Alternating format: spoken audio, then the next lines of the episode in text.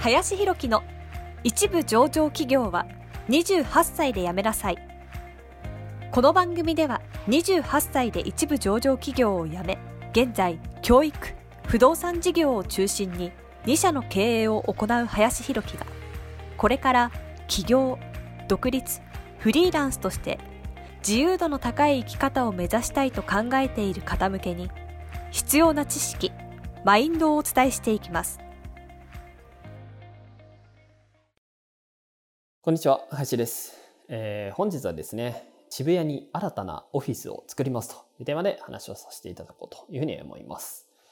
まあ僕は、まあ今はですね、結構こうリモートでね、仕事をしてることも多かったりもするので、まあオフィスってね、まあそこまでいるかなみたいなのも、まああるっちゃあるんですけれども、まあ一応その表参道にですね、オフィスを作っているというところはあるんですが、まあ、あんまり大きくはない。まあ、それでもいいかなと思ってたんですけども、まあ、いろいろね、こう、関わる方々もこうね、今すごく増えてきているというところもあるので、まあ、もう少しね、大きいものがあった方がいいなということがまあ一個と、あとはね、もう一個まあ新たな事業をやるっていうこともあってですね、まあ以前話してはしたんですけども、そのまあ人材ね、系の事業もちょっとやろうかなと。で、そのためにはね、やっぱりちょっとオフィスを不動産と人材でこう、まあ分けとく必要性もあるなっていうのもあるので、まあもう一個ね、ちょっと借りる必要性があったっていうのもあるんですけど、まああって、まあ、渋谷にね、もう一個ちょっと作るということに今回しましたというような感じですね。あんまりこれ聞いてる方にとってはね、あれなんですけど、まあ、ただね、今回借りるオフィスっていうのが、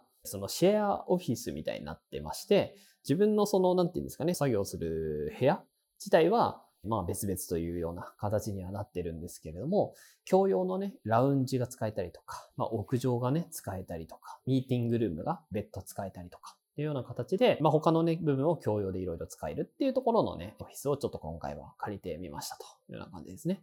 まあ、最近ね、そういうような形のものも増えていて、まあ、よりね、こう、今はシェアの時代だっていうふうになってますけれども、まあ、そういうのはね、すごく、やっぱりいいなというふうに思いますし、まあ、僕自身もね、そういうシェアオフィスみたいなね、ちょっと事業にね、作ってみるっていうのは結構興味があったりもするので、まあ、場合によってはね、そういう事業をちょっとやろうかなっていうのも、それをね、実際借りてみて、まあ、思ったっていうのも正直ありますというところですね。はい。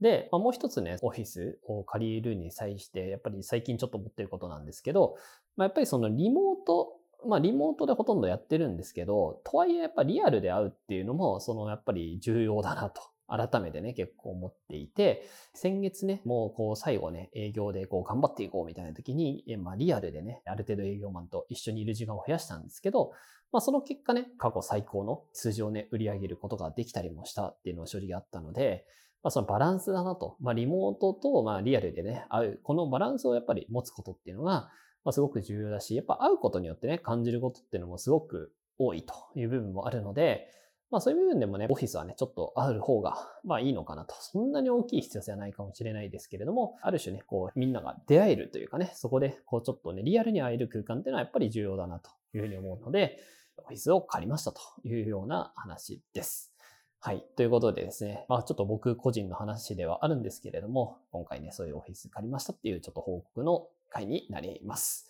はい。ということで本日もありがとうございました。本日の番組はいかがでしたでしょうか？この番組では、林博樹への質問を受け付けております。ご質問は、ツイッターにて、林博樹とローマ字で検索していただき、ツイッターのダイレクトメッセージにてご質問いただけたらと思います。たくさんのご応募お待ちしております。